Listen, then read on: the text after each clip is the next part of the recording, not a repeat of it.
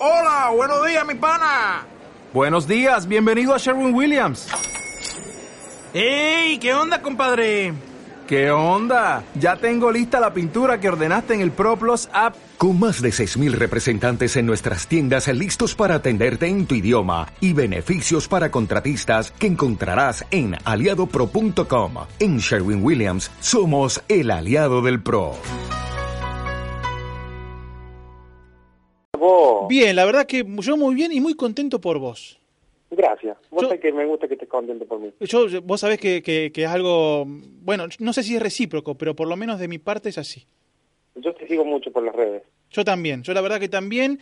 eh, y, mm, y aparte, eh, me da mucha alegría que yo siempre decía, uno de nosotros va a llegar. Uno de nosotros Claro. va a llegar. Y, o, o El pro- dos. El problema de los que llegan, ¿sabes qué? Que, que dejan de ser uno de nosotros ahora. Exactamente, totalmente. Pero bueno, en este caso puede ser vos. Claro, pero si yo llego, Sí, eh, no va a ser muy difícil llegar a mí. a, a vos mismo. Por eso Claro, te llamamos por ejemplo. ahora. Por eso te llamamos ahora, antes. Está bien, está bien.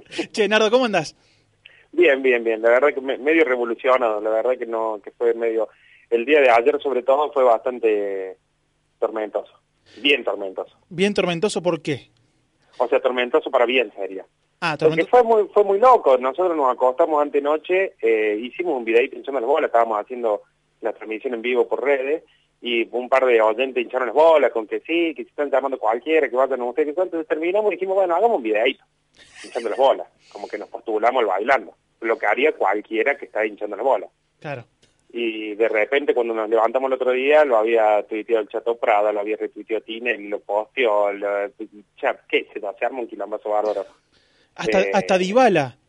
hasta Dybala lo posteó y Tinelli contestándole, el tweet donde Tinelli le contesta a Dybala y le pregunta a Jope y al Chato Prada qué hacer, que todo eso ya fue como que ahí se explotó todo, que Claro. que fue el teléfono, un quilombo. Vos sabés que mm, pensaba, oye, capaz que eh, eh, capaz que si le piden a Dybala ir a la selección, no sé si no van al Mundial. Eh, yo creo que sí. Así que tené en cuenta eso si, si no llega a pasar nada con esto de ir, al- de ir al bailando. Digo, eh, me parece que va como bien encaminado. Digo, no, no sé si, si lo- ya lo han pensado con Camilo. ¿Qué pasa si efectivamente viene la propuesta? Y la verdad que, no, que bueno, si viene la propuesta, es imposible no ir. Claro. Eh, ahí ahora está muy bueno porque hay un cruce ideológico, ¿no? Están los que nos dicen, ¿por qué se van a meter en eso? ¿Qué es el bastión de la cosificación? de eso? Y los que nos dicen, eh, al fin, loco, van a ocupar un lugar, gente que realmente hace las cosas. Entonces está bueno también que se armen ese tipo de debate. Eh, pero bueno, yo siempre digo, si uno se pone medio fundamentalista, la verdad que yo, si fuera por una cuestión ideológica, no saldría en, en ningún medio de comunicación. Eh, pero, pero la verdad que es una vidriera levosa y, y- y- insisto, hay una brecha muy grande entre eh, lo que está pasando y estar en Showmatch. O sea, eh, este, este coqueteo con artistas, con, con personalidad, eso pasa todo el tiempo y no necesariamente significa que esté.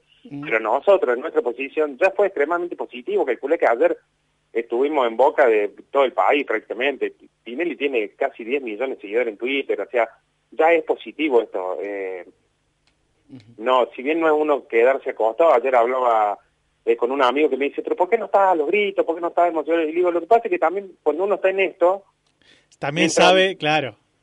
Claro, y aparte que mientras mejor te va, eh, más es cuando tenés que laburar y menos menos tiempo tenés para para sentarte a brindar, sería. Es como como cuando juega un partido de fútbol, el guaso que hace el, el gol en el clásico, no puede salir, festejar el gol, sentarse afuera, tomarse un fernet y comerse un asado eh, después del gol. A los 30 segundos tiene que estar en el mitad de cancha para seguir jugando el partido como si no hubiera pasado nada. Eh, y es como que nos pasó más o menos lo mismo nosotros. En el momento que pasó eso, nosotros inmediatamente empezamos a evaluar, a ver los comentarios. Los comentarios son positivos. Fíjate que comparado con otro posteo, este tiene más me gusta. Y si lo retuiteó este, eso, entonces si nosotros ahora hiciéramos tal, es como que eh, no no te da mucho tiempo para para salir a dar la vuelta olímpica, sería. Nardo, Eh, sí. Nardo, ¿qué tal? Pucheta te saluda, ¿cómo te va? Hola, César. ¿Cómo andás? ¿Bien? Te veo, te veo acelerado. Te noto, te noto, te noto feliz. Sí, eh, pero siempre fui feliz, hasta cuando no, hasta cuando no he sido feliz. Cuando no estaba feliz. Pues, Cuando no estaba feliz se te notaba feliz. Eso ya. hay que decirlo. Claro. Yo me acuerdo que cuando Nardo era pobre, era feliz también. Pobre y abandonado, ¿eh? O sea, he tenido momentos de, de pobreza y abandono. sí, sí, sí, sí. Pero bueno, está bien, sí, está bueno que siempre te- haya estado bien, pero ahora te noto un poquito mejor. De todas formas, yo te quiero preguntar, porque ahora todo el mundo habla, estamos hablando de Tinelli, ¿no?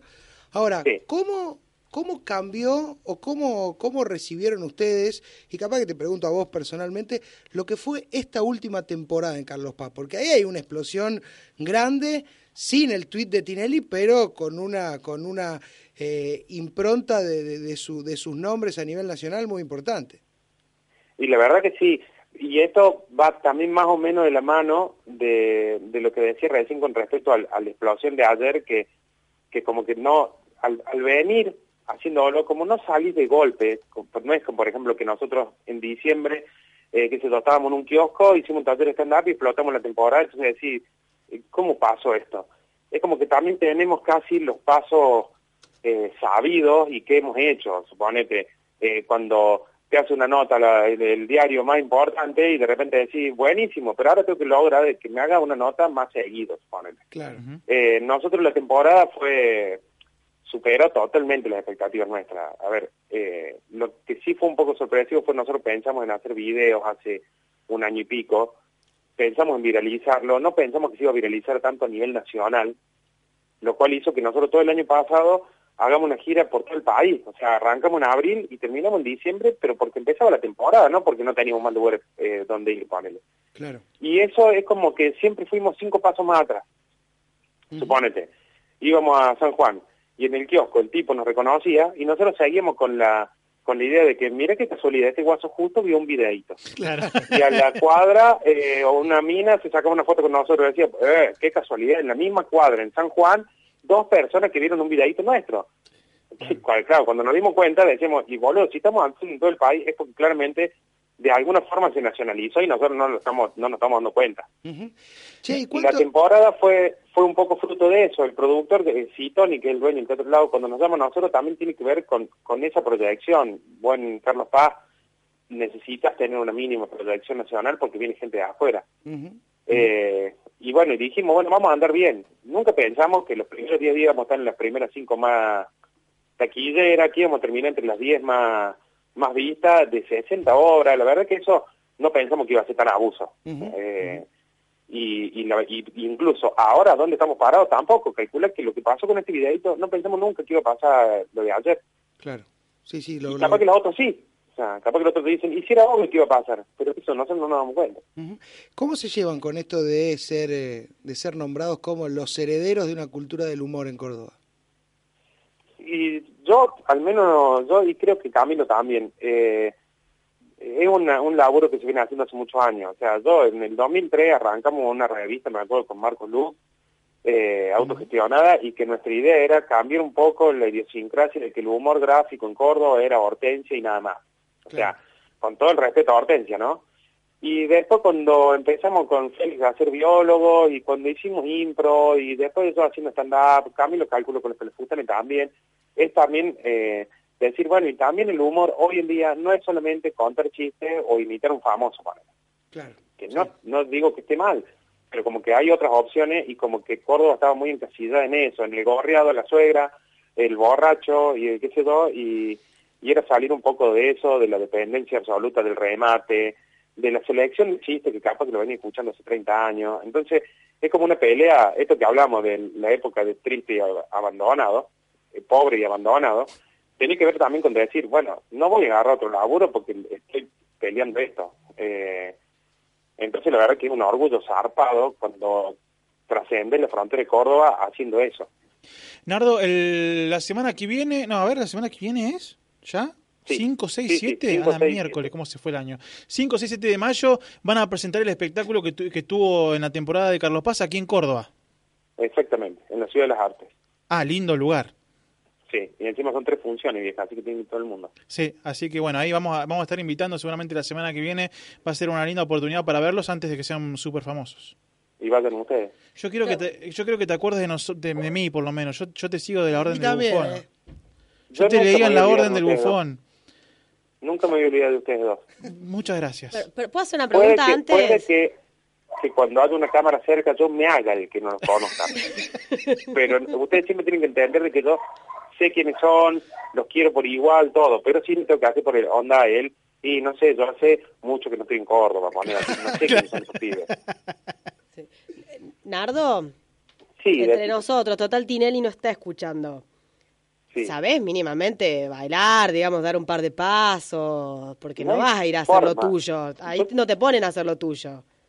No, mira, yo creo que, que o, o Gonzalo o César, alguno de los dos, me, me tiene que haber visto bailar en algún momento Sí, sí, sí, sí, sí, sí, algo. Los dos. Y creo que mm, incluso a mí no hace falta verme, vos con verme como cuando hablo te das cuenta que no hay forma que yo sepa bailar.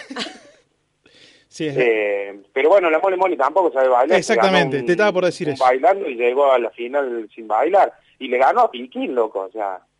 sí, sí, sí, sí. Ah, vamos, vamos por eso. Claro, vamos a, vamos a ganar por otro lado.